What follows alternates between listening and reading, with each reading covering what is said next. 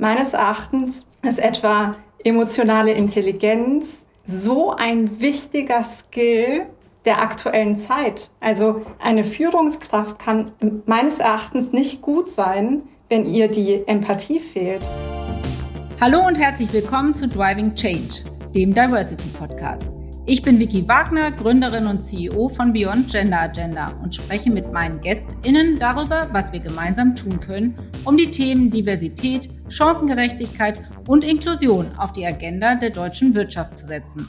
Meine heutige Gesprächspartnerin ist Anahita Esmail Sadeh.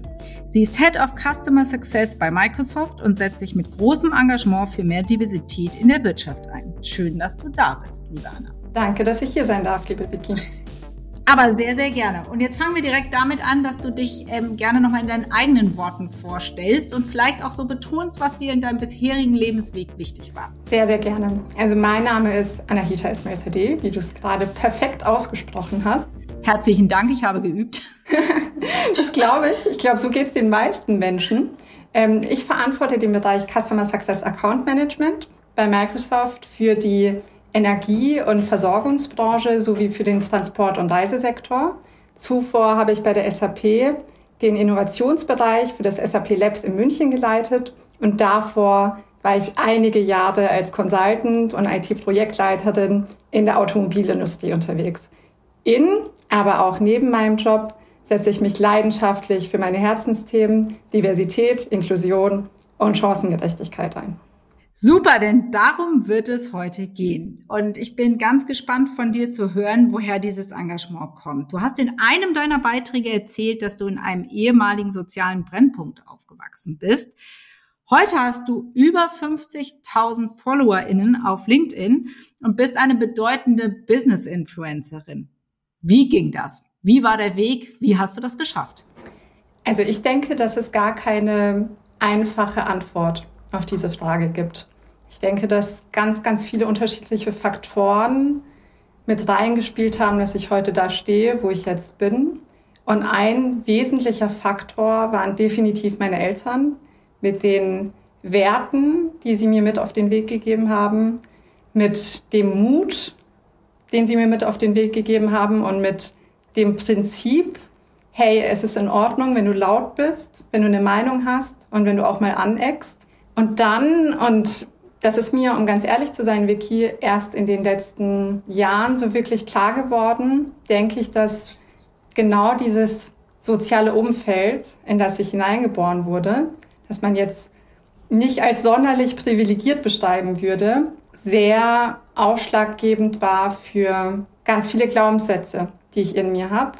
Und die sind gar nicht mal so positiv, würde ich sagen. Also ich hatte oft das Gefühl, hey, eigentlich gehörst du ja hier gar nicht hin. Weißt du, ich war damals bei mir an der Grundschule das einzige Kind mit nicht deutschen Wurzeln, das den Übertritt aufs Gymnasium geschafft hat. Meine Eltern haben beide kein abgeschlossenes Studium. Ich war die erste aus der Familie, die einen Masterabschluss gemacht hat oder die eine Uni betreten hat. Und das Gefühl, das ich oft hatte oder einer meiner Treiber war, hey, Du musst 120 Prozent geben, damit du dazugehören darfst. Und ich denke, darüber hinaus hatte ich schlichtweg auch das Glück, immer Menschen in jeder Lebensphase an meiner Seite zu haben, die an mich geglaubt haben, die irgendwas gesehen haben in mir, das ich zu dem Zeitpunkt selbst nicht gesehen habe und die mich gefordert haben, aber die mich auch gefördert haben. Das klingt toll. Und du hast gerade gesagt, ähm, du hast das Gefühl gehabt, du musst es immer mehr als 100 Prozent geben. Und 100 Prozent sind einfach nicht genug, um dazu zu gehören. Wie ist das heute für dich? Und wie schätzt du die Situation aktuell in Deutschland ein? Ist es noch so, dass Menschen, die vermeintlich, ich sage es in Anführungsstrichen, anders sind, einzigartig sind, nicht der sogenannten empfundenen Norm entsprechen, sich besonders anstrengen müssen? Also um auf deine erste Frage zu kommen, ich denke, dass dieser Glaubenssatz so tief in mir verankert ist, dass er mich nach wie vor stark prägt und auch antreibt. Und Bewusstsein schafft immer irgendwo Klarheit und deswegen ertappe ich mich oft selbst dabei, dass ich besonders hart zu mir bin, wo man vielleicht gar nicht so hart zu sich sein müsste. Aber ich würde jetzt lügen, wenn ich sagen würde, ich habe das komplett abgelegt.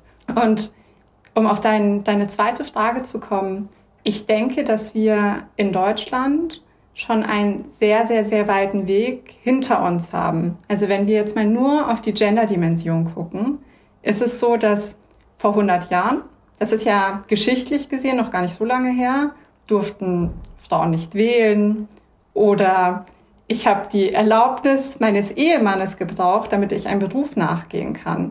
Als Frau durfte man nicht sein eigenes Vermögen verwalten.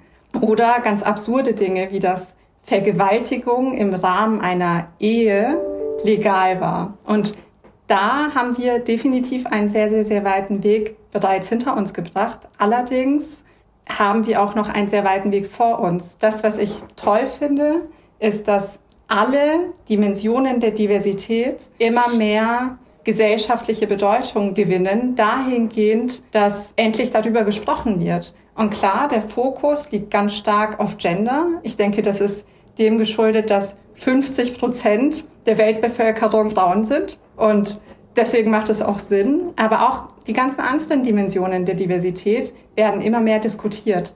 Allerdings, und da bin ich ähm, leider ehrlich, so wie ich es immer bin, haben wir noch einen sehr, sehr weiten Weg vor uns, bis aus diesen Lippenbekenntnissen wirklich gelebte Realität wird. Weil, und das muss ich dir nicht sagen, wenn wir uns jetzt mal die Statistiken anschauen, wenn wir uns die Zahlen anschauen, dann spiegelt sich diese quantitative Anzahl dessen, wie oft über die Thematik gesprochen wird, überhaupt nicht wieder in dem, was tatsächlich in der Praxis, in der Realität passiert. Absolut, da kann ich dir nur recht geben und das ist natürlich ein Thema, an dem wir auch letztendlich in unserer Business-Verbindung ähm, arbeiten und da freue ich mich auch immer über deine Posts und auch deine Unterstützung. Und ich habe es eben schon gesagt, du bist Business Influencer, du bist Role Model und setzt dich in, in dieser Rolle auch für die Themen ein, die dir am Herzen liegen, eben Diversität, Chancengerechtigkeit und Inklusion. Und äh, wer dir auf LinkedIn folgt und an dieser Stelle herzliche Einladung, falls es noch jemand geben sollte, der es nicht tut, es ist absolut empfehlenswert, der sieht, ähm, dass du tatsächlich auf der einen Seite viel aufmunterst, auf der anderen Seite aber auch klar deine Meinung äußerst. Ähm, warum ist das so wichtig?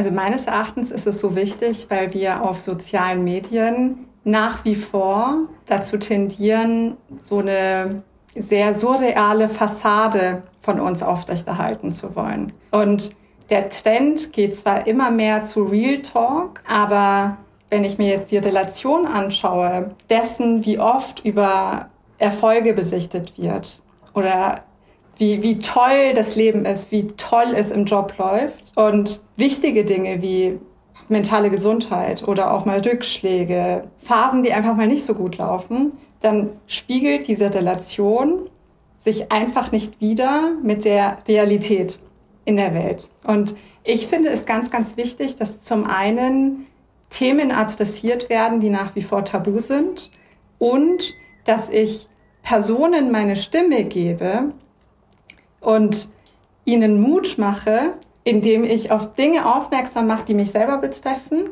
Die Herausforderungen sind gesellschaftlich und in der Wirtschaft, aber die einfach nicht thematisiert werden, über die keiner spricht. Und das ist mir wahnsinnig wichtig und ich hoffe, dass ich da ganz vielen Menschen Mut machen kann. Meiner Meinung nach machst du das und das zeigt auch der Erfolg. Ähm deines Tuns und deiner Post. Ich möchte mal einen an dieser Stelle rausgreifen. Ich habe eigentlich auch noch einen zweiten. Also wahrscheinlich greife ich zwei aus. Aber jetzt fangen wir mal mit einem an.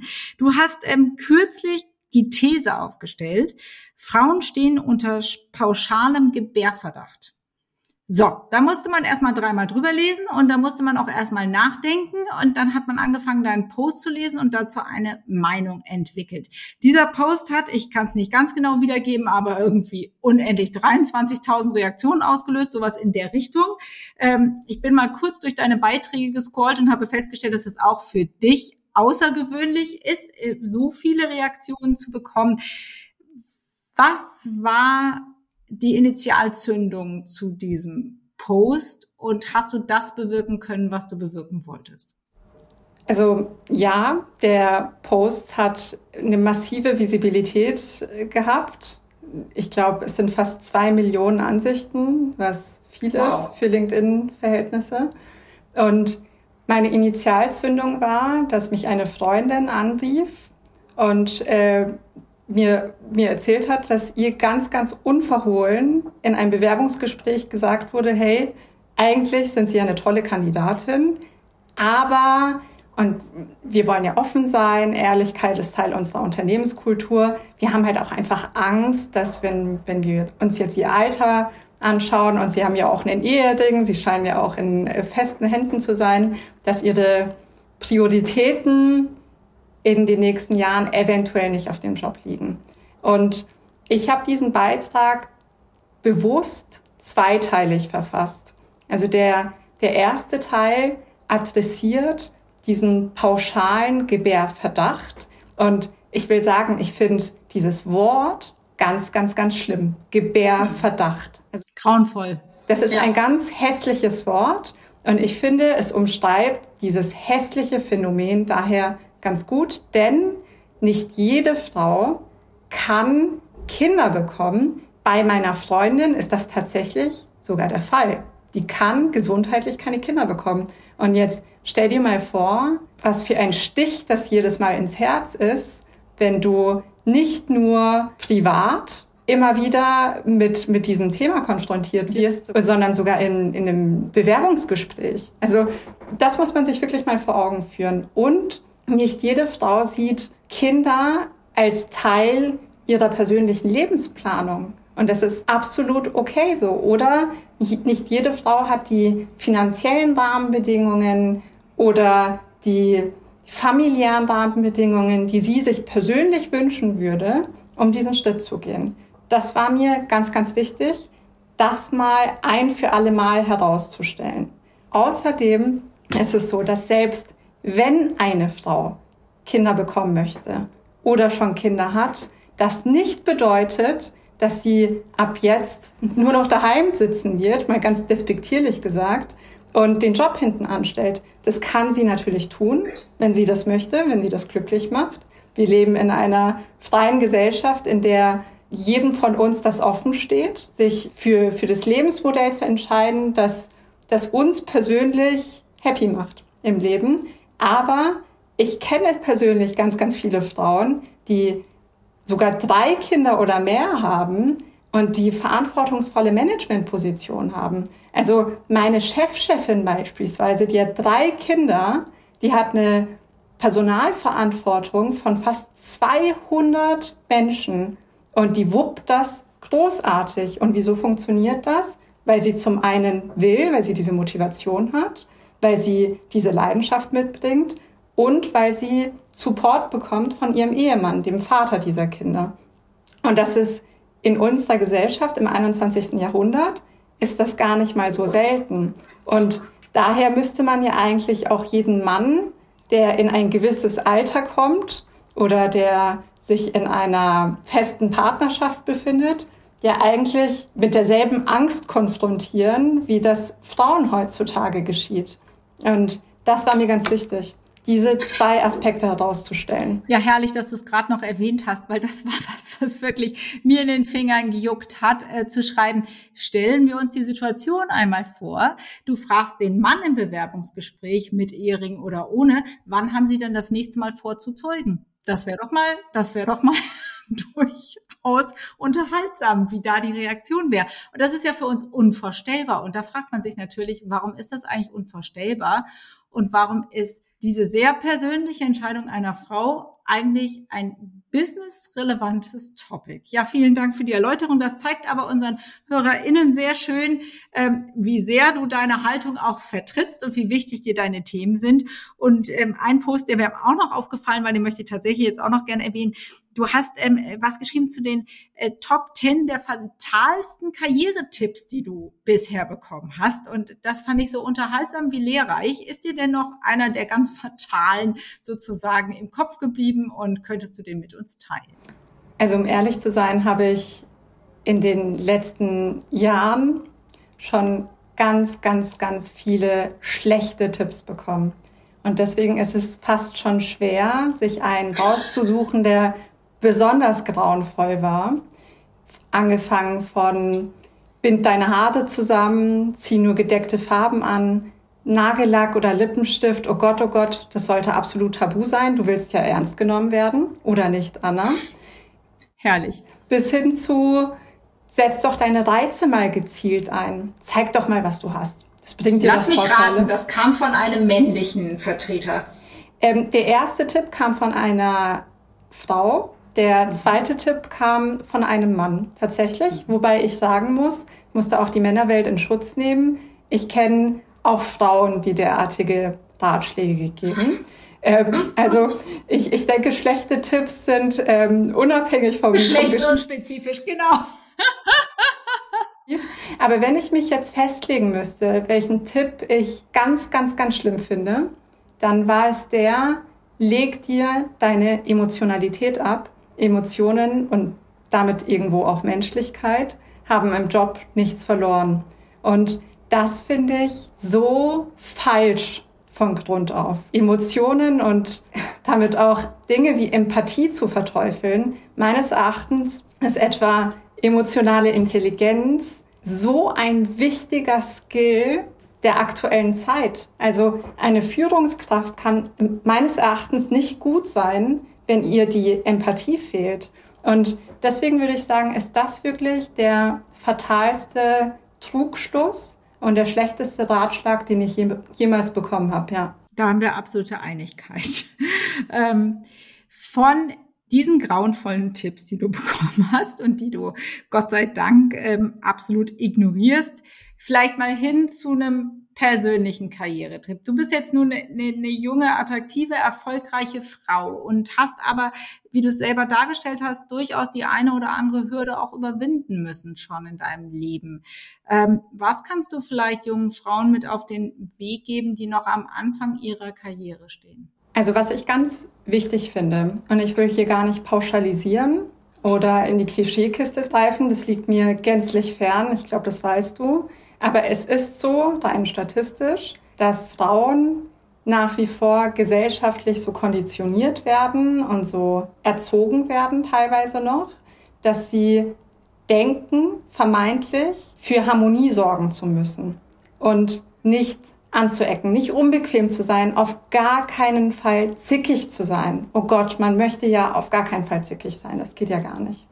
Und meines Erachtens ist es wichtig, manchmal anzuecken. Es ist wichtig, eine Meinung zu haben und es ist ganz, ganz, ganz wichtig, Grenzen zu setzen. Weil wenn du immer nur sehr, sehr, sehr nett bist, dann bist du ein angenehmer Zeitgenosse oder ein, was, was ist denn Zeitgen Zeitgenössin?